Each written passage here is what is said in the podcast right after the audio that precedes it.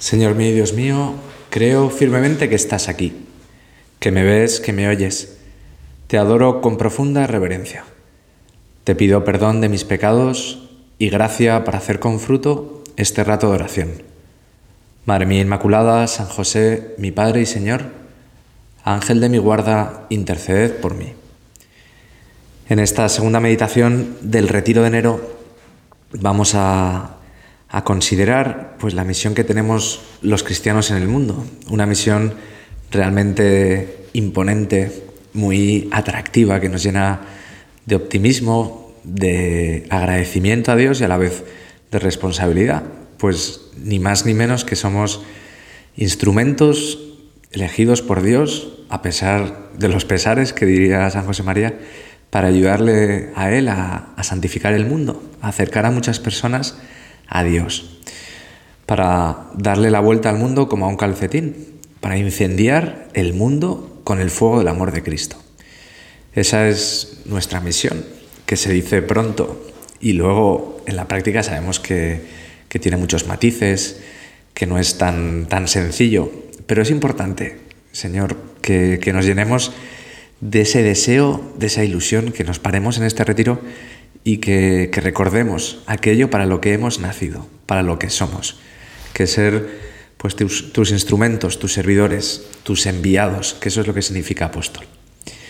Y para ello vamos a considerar una escena del Evangelio de San Juan, que está narrada en el capítulo primero, muy conocida, y que es la vocación de los primeros discípulos. Es un evangelio, empieza en el versículo 35 de San Juan, hasta el 42, luego sigue con la famosa vocación de Natanael, de Bartolomé, con ese, esa escena en la higuera que no sabemos lo que, lo que ocurrió, pero que a Natanael pues, le tocó tanto el corazón. Pues nos encontramos con dos discípulos que siguen a, a San Juan Bautista, al hombre nacido de mujer más grande que hay, más alto, más santo, que se dice pronto. Y estos dos discípulos de Juan, pues pues eso, eran discípulos, o sea, eran seguidores de Juan, le seguían, era, Juan Bautista era su maestro. Y podemos suponer que, ellos eran hombres buenos, entregados, y fundamentalmente, pues eran personas, eran dos jóvenes, entendemos, que, que buscaban, que tenían un corazón grande y que iban pues detrás del amor. De hecho, ya seguían. A Juan les había llamado la atención quizá pues su, su fuerza con la que predicaba la coherencia de vida, la exigencia de su entrega. Y nos narra el, Evangelio que al día siguiente estaba Juan con dos de sus discípulos, con estos de los que hablábamos antes, y fijándose en Jesús que pasaba, dice Juan, este es el Cordero de Dios. Los dos discípulos oyeron sus palabras y siguieron a Jesús. Qué humildad la de Juan. Este es el Cordero de Dios y los deja ir. Les anima a que vayan tras Jesús, detrás de ti, Señor, y que le dejen a Él. Juan sabe ocupar su lugar, sabe que Él es el precursor, que su misión es la de preparar la venida del Señor. Y ya la ha preparado porque Jesús, tú, Señor, vas a empezar ya tu vida pública y necesitas unos discípulos, unos apóstoles. Y Juan el Bautista tiene esa libertad, ese desprendimiento para mostrar a sus dos jóvenes discípulos pues quién es el verdadero Mesías y les anima a que te sigan. Podemos empezar, Señor, preguntándonos si nosotros tenemos esa humildad para saber ocupar el lugar que tenemos en nuestra vida, para saber que somos instrumentos, para tener ese desprendimiento respecto de todas las personas. Si eres mamá o papá, te puedes preguntar, si dejas a tus hijos, si los educas para que vuelen solos cuando ya son capaces, o si les marcas tan de cerca, les sigues, les controlas tanto, que no les dejas, no les, les impides volar. Si, si eres, si tienes a personas a las que acompañas espiritualmente, si evitas que las almas se apeguen a ti, que se te acerquen solo a ti y no al Señor. Estas son preguntas quizá para empezar una oración pues muy directas, pero es el ejemplo que nos deja Juan, ese ejemplo siempre de, buen olor, de sencillez, de ocultarse y desaparecer. Después de que estos dos discípulos siguieran a Jesús, siguen narrando el Evangelio que Jesús se volvió y al ver que lo seguían les pregunta, ¿qué buscáis? Ellos le contestaron, Rabí, que significa maestro, ¿dónde vives? Este que buscáis, Señor, me lleva directamente a, ese que buscáis tres años después, en el huerto de los olivos, cuando vienen a prenderte y, les preguntas a la cohorte de soldados que van con antorchas porque no se ve, la noche es oscura, ¿a quién buscáis? Y se tiran para atrás ante la, la pregunta, con, ante ese tono tan dulce pero a la vez tan, tan fuerte. ¿A quién buscáis una segunda vez? A Jesús el Nazareno. Y ahora tú, Jesús, les preguntas a los discípulos, nos preguntas a nosotros, ¿qué buscáis? ¿Qué buscas tú cuando sigues a Cristo? ¿Qué buscas tú en la religión? ¿Qué buscas tú en el fondo de tu corazón? Los discípulos realmente van en serio, porque, porque le responden directamente, ¿dónde vives? Quieren quedarse con Él. No hay medias tintas en su seguimiento. No es hasta aquí sí, pero hasta allí no. Esto sí, te lo dejo o lo comparto contigo, pero esto otro no. Los discípulos lo entregan todo, todo, todo, y se van tras Él. Uno tiene esa actitud de, entrega total cuando de verdad, Señor, desea y sueña lo grande. Cuando nos olvidamos de nuestras cosas, de nuestros planes, pero no como un olvido así que nos pone tristes o, con el ceño fruncido, no sé, como, como aguantando ahí la rabia, sino cuando uno busca y encuentra la, la verdad, la felicidad, el amor por encima de cualquier cosa. Y uno como dice el Evangelio con la perla preciosa, pues uno vende, vende todo lo que tiene para quedarse con ese tesoro, para ir detrás del Maestro. ¿Dónde vives, Señor? Pues Jesús les contesta, nos contesta a nosotros, venid y veréis. Entonces fueron, vieron dónde vivía y se quedaron con él aquel día. Era como la hora décima. San José María le gustaba considerar cómo San Juan se acordaba también de la hora exacta en la que había conocido al Señor. Era la hora décima. Probablemente tú también te acuerdes de ese momento en el que, en el que te decidiste a, seguir más de cerca al Señor, en, la que, en el que quizá cambiaste de vida después de algunos años, algún tiempo pues, de estar alejado de Él. Son momentos en la vida que no se olvidan y que nos ayuda tanto volver a ellos, no olvidarlos, hacer esa oración de anamnesis, de memoria personal. Señor, cuando me llamaste, cuando me elegiste, cuando me dijiste te quiero, dice una, una canción. Y, así lo recordaba San Juan, cuando escribió el Evangelio ya es mayor, y se sigue acordando perfectamente de esa hora décima. Llama la atención en, estas, en esta respuesta de Jesús, venid y veréis, que es verdad que que es una invitación, pero que está formulada en forma imperativa. Aunque, aunque realmente no es que denote una obligatoriedad, sino que es más bien una condición. No es un tienes que venir o tenéis que venir detrás de mí porque si no os vais a condenar, pecadores, sino es más una invitación suave, un condicional. Si vienes y me sigues, verás lo feliz que vas a ser. Venid y veréis. Así habla el Señor, su tono es suave, amable, delicado, atento. Nunca hay imposiciones en el Señor. Eso sí, habla claro. Tú Jesús nos hablas claro, lo sabemos bien. Nos hablas claro en nuestra conciencia, hablas claro sobre todo en el Evangelio. Nos hablas claro en la oración. Por eso usas el imperativo. Hablas de forma directa, clara y a la vez delicada. Es difícil a veces explicarlo, pero cuando uno se ha sabido llamado por Dios, cuando uno ha descubierto su vocación a la santidad y al apostolado, a seguir a Cristo de cerca, uno sabe cómo habla el Señor. Es un tono inconfundible. Quizá a veces se puede olvidar, pero en el fondo de la memoria, en el fondo del corazón siempre queda ahí. ese tono, ese modo de hablar del Señor. Y, tú, Jesús, pues llamas así a todas las personas. También elegantemente, porque siempre nos dejas una puerta abierta por si te queremos decir que no.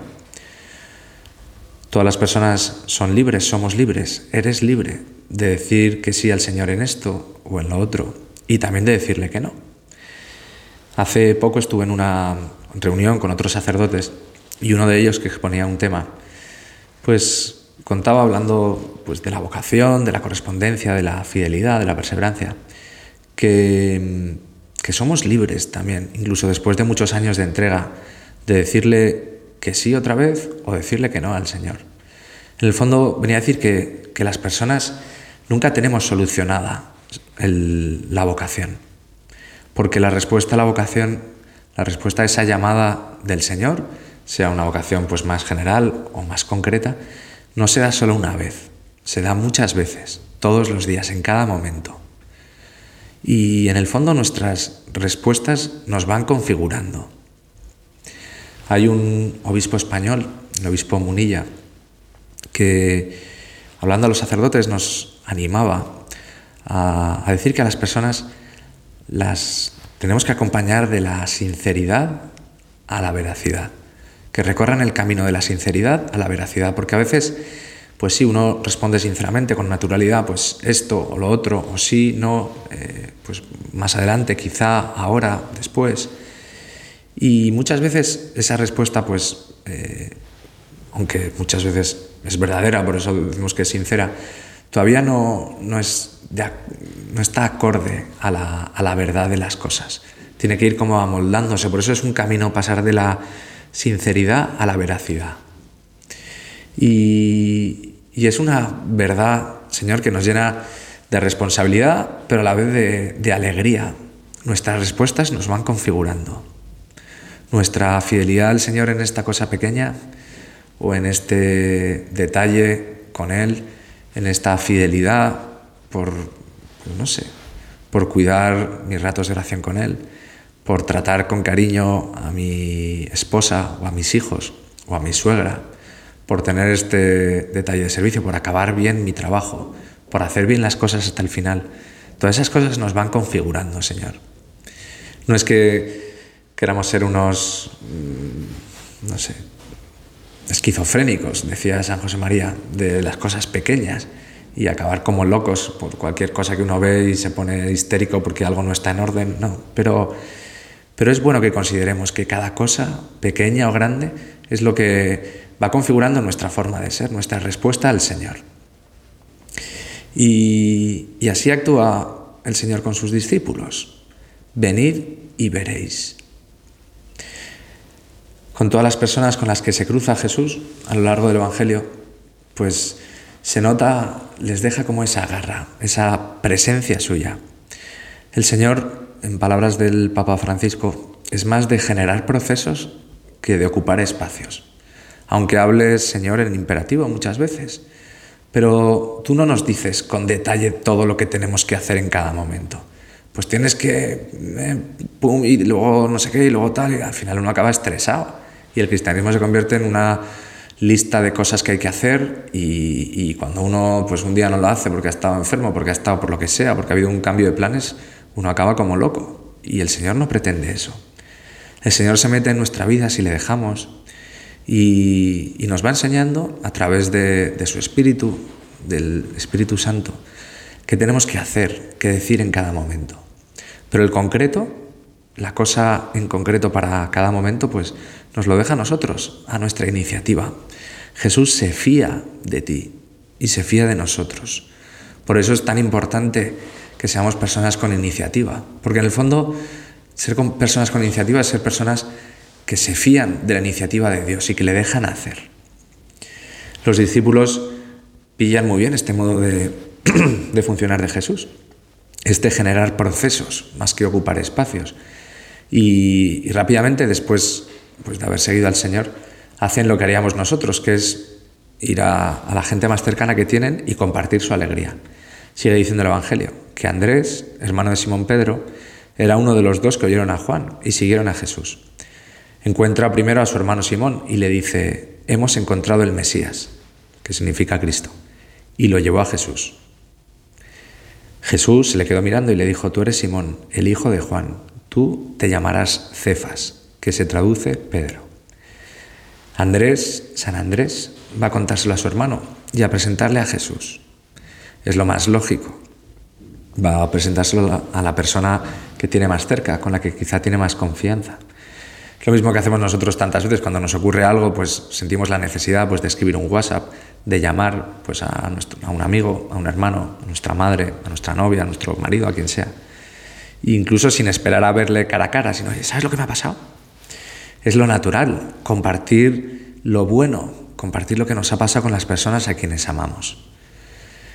Eso es la amistad, querer lo mismo y rechazar lo mismo.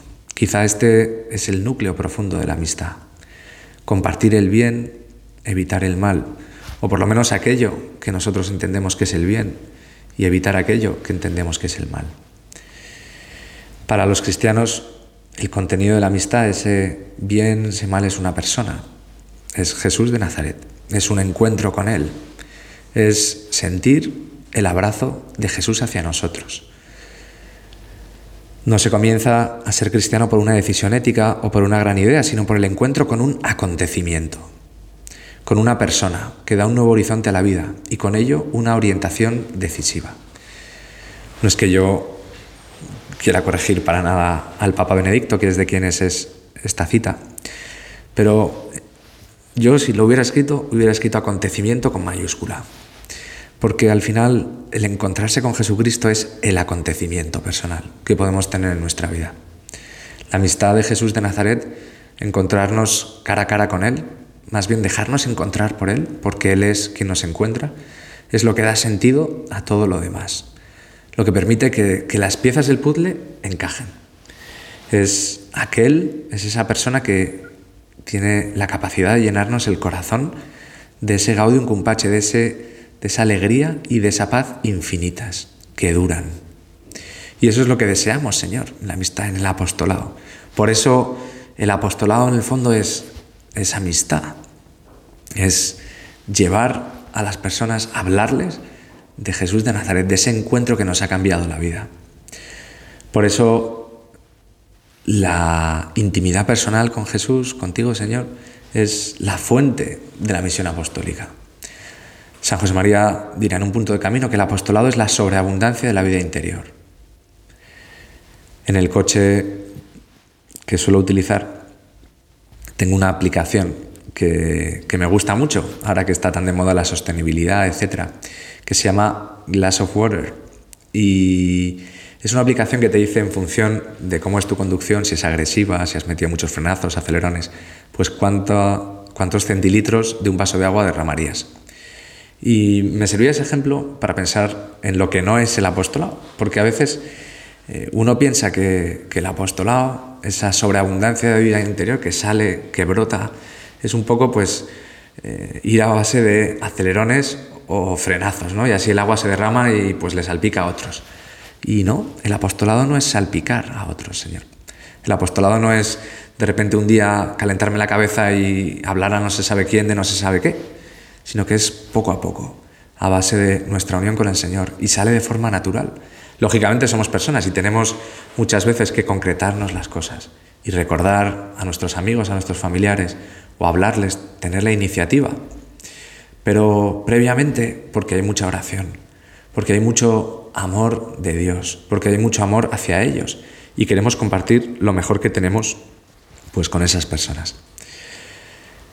Vamos terminando ya, llevamos casi 20 minutos y podemos acabar, como siempre, acudiendo a nuestra madre. El texto San Juan nos dice dónde estaba María en este momento. Quizá también como San Juan había sabido ocupar también su lugar, pues quedándose en Nazaret, quizá siguiendo a su hijo, pero en un discreto, pues, último lugar. En cualquier caso, no, no es la protagonista.